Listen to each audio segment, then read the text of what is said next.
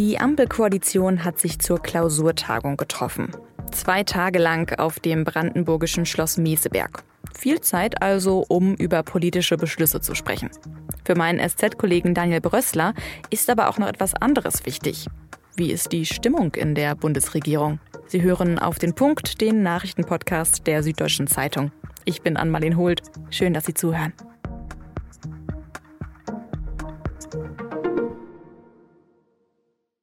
Das kleine Dorf Meseberg liegt in Brandenburg, 70 Kilometer von Berlin. Und normalerweise schauen da nur sehr wenige Leute vorbei. Aber es gibt eben auch an einem See das Schloss Meseberg. Weiße Fassade, französisch angelegter Garten und Räume voll mit Stuck und mit alten Möbeln.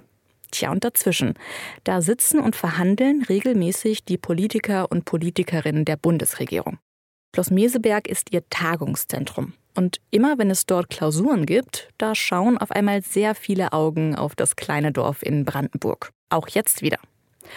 Die Spitzen der Ampelkoalition aus SPD, Grün und FDP treffen sich, um verschiedene Gesetzesvorhaben zu beraten und die politische Linie für die nächsten Monate zu besprechen. Gar nicht so einfach, denn zuletzt gab es in der Ampelkoalition ja ziemlich viel Streit. Und für Bundeskanzler Olaf Scholz hat der auch ein paar konkrete Beschlüsse verdeckt. Wir haben eine sehr erfolgreiche Leistungsbilanz im letzten und diesem Jahr. Und es wäre natürlich gut, wenn alle mit ihren Kommunikationsstrategien dazu beitragen. Ich habe das Gefühl, diese Klausur trägt dazu bei, dass das auch gut gelingen kann.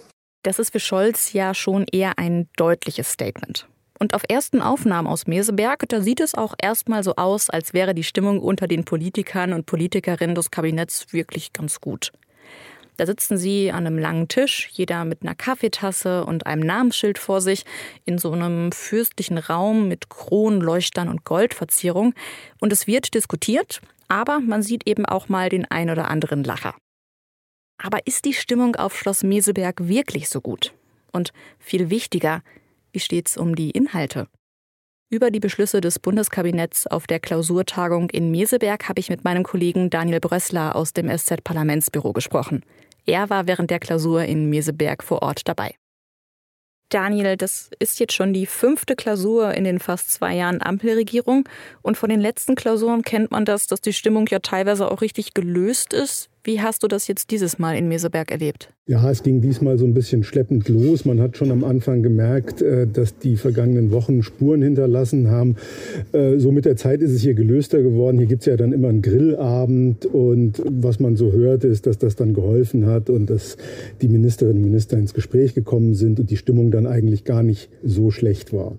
Was war denn noch zu spüren von den Streitigkeiten der letzten Monate? Naja, der Kanzler hat ja gleich am Anfang gesagt, er wünscht sich jetzt ein geräuschloseres Regieren. Die Familienministerin Paus war ja auch da. Und es ist dann hinter verschlossenen Türen, wie man hörte, durchaus auch Kritik an ihr geübt worden, äh, daran, dass sie eben den Start aus der Sommerpause heraus verpatzt hat durch die Blockade des Wachstumschancengesetzes äh, von Finanzminister Lindner, um eben die Kindergrundsicherung aus ihrer Sicht zu verbessern da hat es schon einige gegeben, die gesagt haben, das hätte nicht so sein müssen. Was bekommst du denn so vor Ort mit davon, wie jetzt zum Beispiel Olaf Scholz so Themen in der großen Runde anspricht? Ist er dann so deutlich wie auch dann vor den Journalisten oder wie geht Scholz damit um? Also das, was man gehört hat, man ist ja selber dann in den eigentlichen Gesprächen nicht dabei, aber was man so gehört hat, hat er das äh, schon anklingen lassen. Er hat es dann eigentlich äh, in der Pressekonferenz auch noch mal gesagt, nur etwas diplomatischer, aber sein Appell ist, dass man äh, Konflikte hinter verschlossenen Türen in der Ampelkoalition austrägt, in der Bundesregierung austrägt und sie äh, weniger geräuschvoll in die Öffentlichkeit trägt. Interessanterweise hat dann Finanzminister Lindner eigentlich das Gegenteil gesagt und gesagt, äh, das ist eben eine Regierung, äh, in der es auch mal Krach gibt beim Regieren, aber Hauptsache es kommt hinten was bei raus. Ja, dann sprechen wir doch mal über das, was hinten bei rausgekommen ist.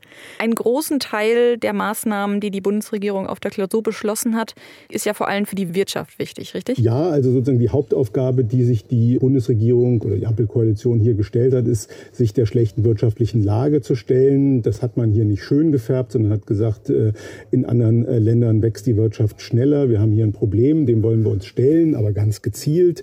Dem dient eben das Wachstumschancengesetz. Äh, das beinhaltet Entlastungen, ganz gezielte Entlastungen für Unternehmen in einem Volumen von jährlich äh, sieben Milliarden Euro.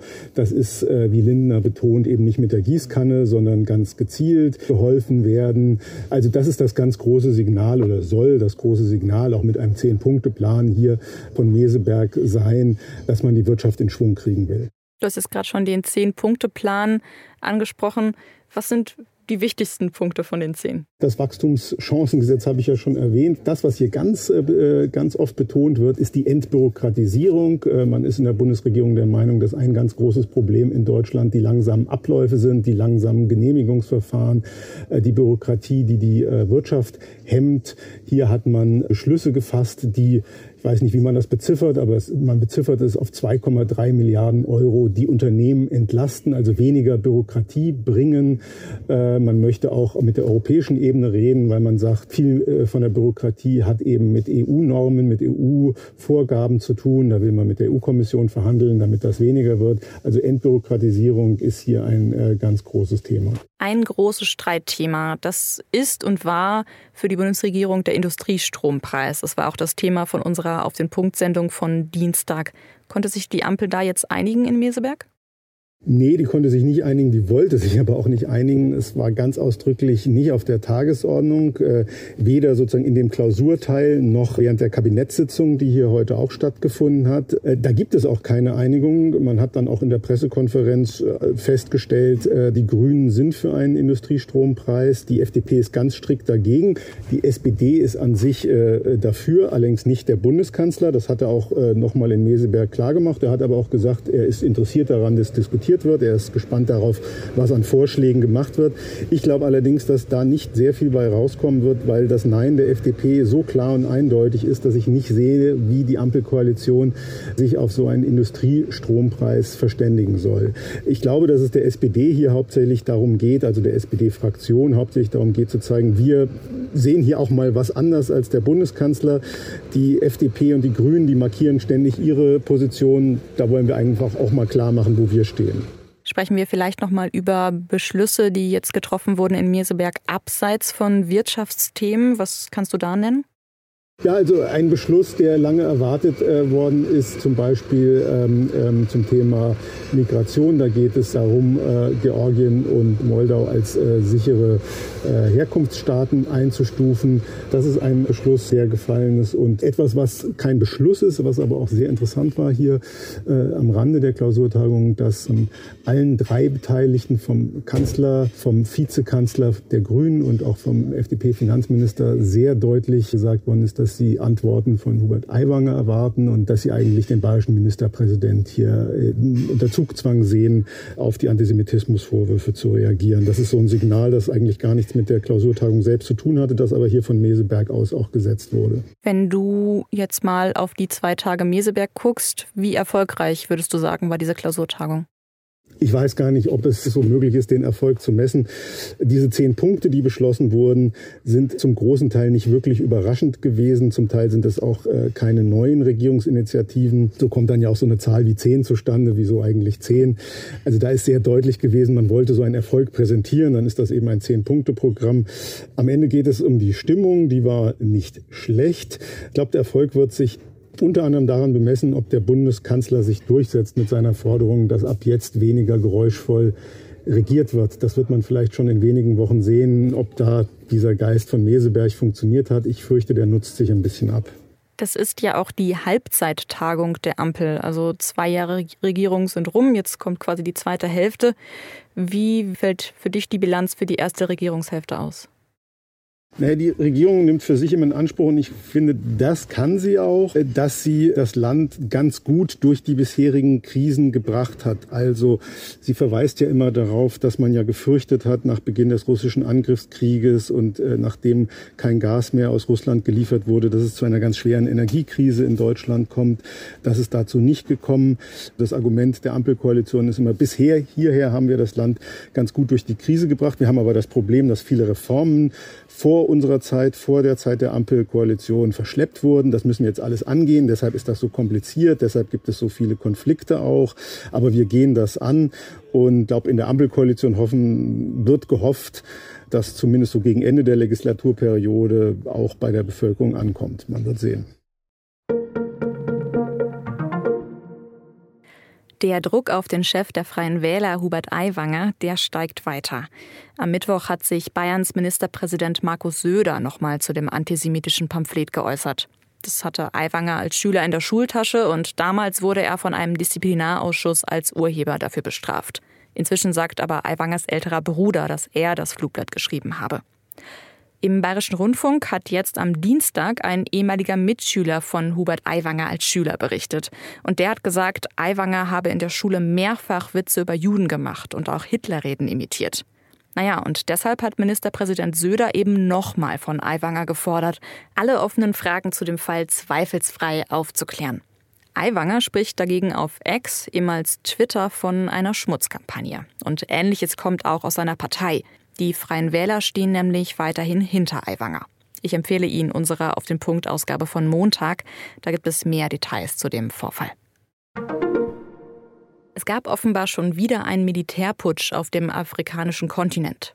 Und zwar nach Niger, jetzt in Gabun in Zentralafrika. Nach eigenen Angaben haben Soldaten hier die Regierung gestürzt und in Gabun die Macht übernommen. Und die Militäroffiziere sagen außerdem, dass sie die Landesgrenzen geschlossen hätten und alle staatlichen Institutionen aufgelöst haben. Als Begründung sagen die Soldaten, dass die Wahlen in Gabun am vergangenen Wochenende nicht korrekt abgelaufen seien. Die politische Opposition in Gabun, die hatte nach der Wahl von Wahlmanipulation gesprochen.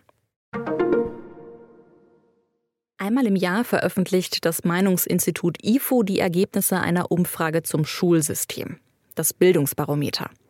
Und das neue Bildungsbarometer, veröffentlicht am Mittwoch, zeigt, die Menschen in Deutschland sind immer unzufriedener mit den Schulen. Nur etwa ein Viertel der Befragten würde den Schulen in Deutschland eine Note von 1 oder 2 geben. Gründe für die Unzufriedenheit sind zum Beispiel der Lehrermangel, unsanierte Gebäude und Lernrückstände durch Corona. Und die Mehrheit der Befragten wünscht sich außerdem, dass der Staat mehr Geld für Bildung ausgibt.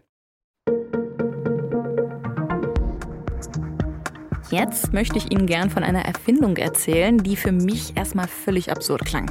Nämlich ein Döner aus der Dose. Ja, richtig gehört. Sie stellen die Dönerdose ins Wasserbad oder in die Mikrowelle und dann guten Appetit. Oder so ähnlich. Meine Kollegin Nadja Tausche hat sich gefragt, was dahinter steckt. Und sie hat mit dem Mann gesprochen, der sich das alles ausgedacht hat. Ein Spitzenkoch und Sohn eines Dönerbudenbesitzers. Den Text finden Sie in der SZ von Donnerstag und ich verlinke ihn auch nochmal in den Show Notes. Redaktionsschluss für Auf den Punkt war 16 Uhr. Produziert hat die Sendung Annika Winker. Vielen Dank fürs Zuhören und bis morgen.